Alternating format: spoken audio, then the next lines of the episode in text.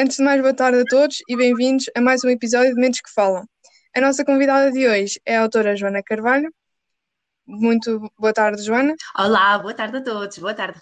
E mais uma vez, muito obrigado por ter aceito o nosso convite. Obrigada. A autora Joana é terapeuta da fala desde 2011, licenciada pela Escola Superior de Saúde da Universidade de Aveiro e mestre em Ciências da Fala e da Audição. É criadora do projeto Joana a Terapeuta, que é dinamizado através das redes sociais como o Facebook, Instagram e YouTube, onde podem ser encontrados diversos recursos, exemplos e dicas de atividades e materiais criados para as sessões de terapia da fala. É autora do livro Intervenção Colaborativa da Terapia da Fala na Ortodontia. Vamos então dar início à nossa conversa, onde começo por uh, perguntar onde costuma procurar novas ideias.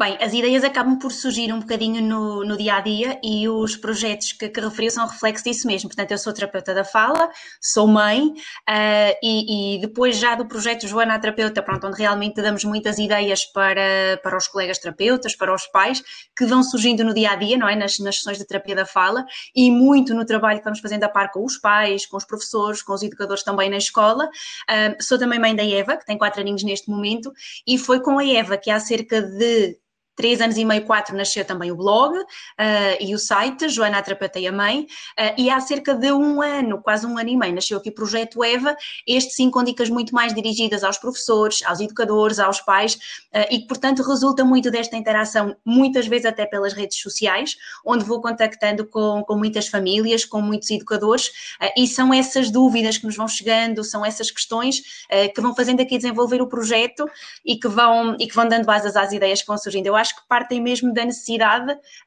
das necessidades que vou conhecendo no contacto com o público. Costuma delinear um esquema do livro ou apenas vai escrevendo como forma a sua inspiração? Não, pronto, aqui, aqui concretamente em relação ao livro de, de ortodontia, uh, o livro de ortodontia para mim surgiu como uma necessidade desde o primeiro momento. Um, esta, esta temática da ortodontia e este trabalho de motricidade orofacial não é uma área que temos uh, muito expansivamente na formação de base do curso e quando me deparei aqui com os primeiros casos senti que havia a necessidade de haver alguma base escrita e, e portanto a ideia do livro surgiu desde logo. Uh, e a organização também estava aqui um pouquinho na, na ideia. Um, portanto, depois foi um bocadinho passar para o papel esta estrutura mental que já tinha, esta organização que, que sentia que era necessária e no fundo acabou por, por fluir, foi, foi transpor para o papel aquilo que já estava muito conceptualizado na ideia. Já pensou em algum tema para um próximo livro? Sim, já temos aqui, já temos aqui algumas coisas na, na gaveta, ideias há muitas, uh, projetos concluídos também, agora é, é encontrar o timing certo uh, para o dirigir, mas sim, já temos aqui algumas surpresas na gaveta, temos sim senhora. Como é que o seu livro pode ajudar ou é uma mais-valia para os terapeutas da fala na ortodontia?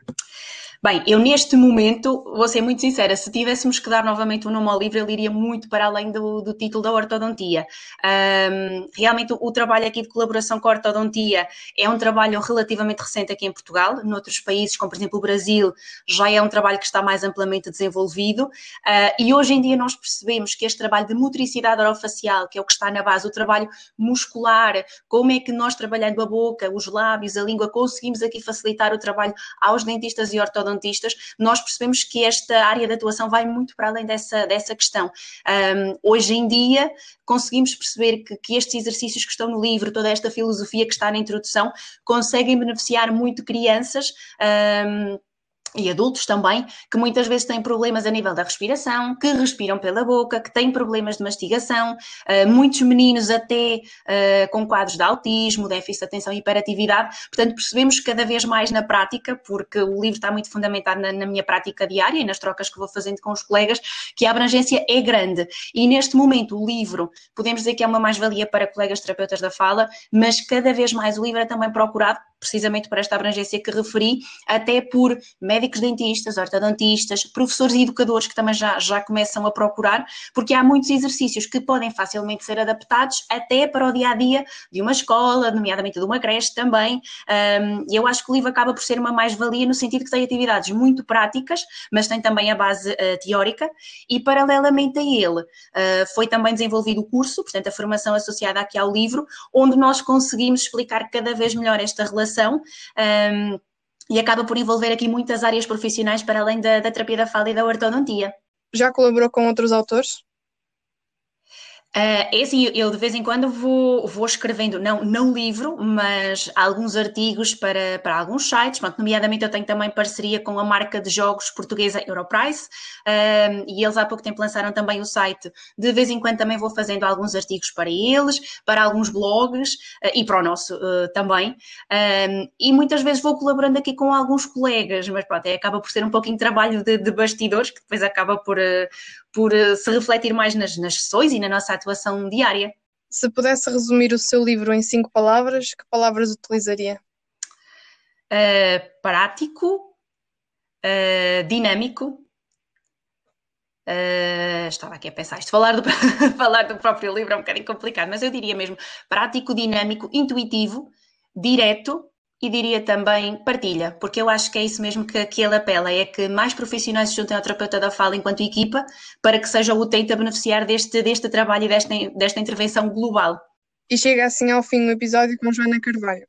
Estamos muito gratos por este minuto de conversa. Joana, os maiores votos de sucesso e até ao próximo episódio. Obrigada, obrigada também à Psicossoma pelo convite. Se ficou interessado em saber mais sobre o livro, visite a nossa loja e-commerce em psicossoma.pt editora.